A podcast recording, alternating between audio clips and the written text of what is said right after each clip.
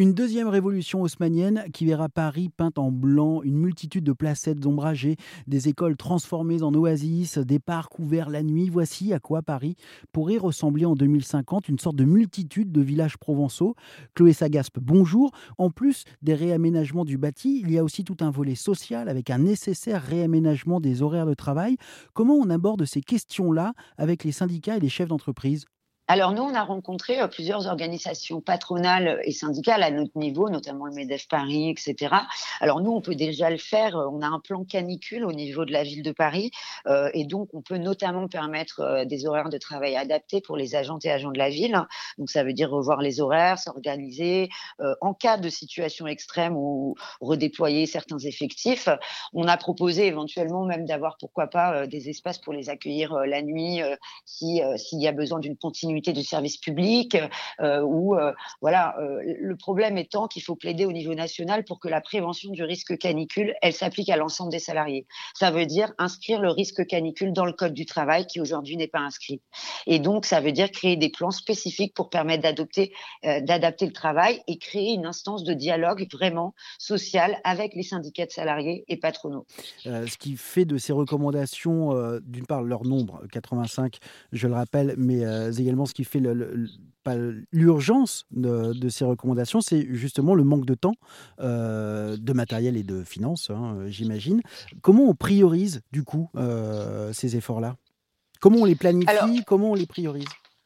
Alors, en fait, ça va, ça va. Il y a plusieurs plans qui sont actuellement euh, en cours à la, à la, mairie de Paris. Il y a, vous savez, le plan local d'urbanisme qui sera le premier bioclimatique.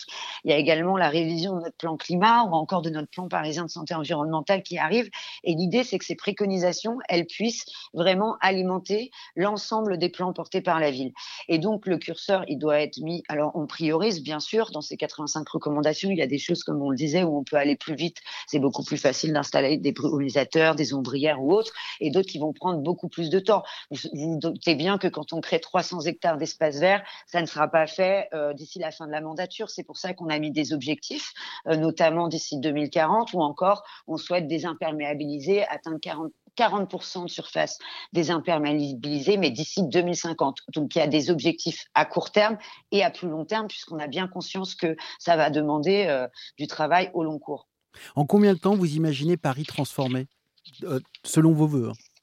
Euh, alors, on aimerait que ça soit dans dix ans, puisque c'est ce que nous demandent les scientifiques et ce que nous disent en tout cas qui serait aujourd'hui, euh, si on veut vraiment empêcher, protéger les populations au maximum et éviter qu'on ait des vagues de chaleur qui s'intensifient, qui soient de plus en plus tôt, l'échelle la plus la plus pertinente serait dans les dix ans à venir. Et ça vous ça vous paraît réalisable?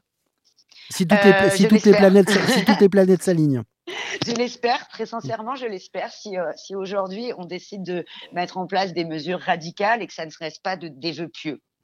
Euh, quelle, est votre, euh, quelle est votre vision de Paris en, on va dire en 2040 si toutes les recommandations sont mises en œuvre?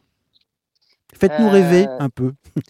ah, une ville, euh, une ville verte, une ville où l'air circule, une ville où on respire, euh, une ville, une ville agréable pour le pour l'ensemble des Parisiennes et Parisiens, où où il y a il y a de la solidarité, où personne ne reste sur le carreau, notamment les personnes et les publics vulnérables. Je pense en particulier aux personnes sans abri ou aux personnes qui vivent dans les quartiers populaires, dont on sait qu'elles vivent déjà et qu'elles sont le plus concernées par les impacts du dérèglement climatique.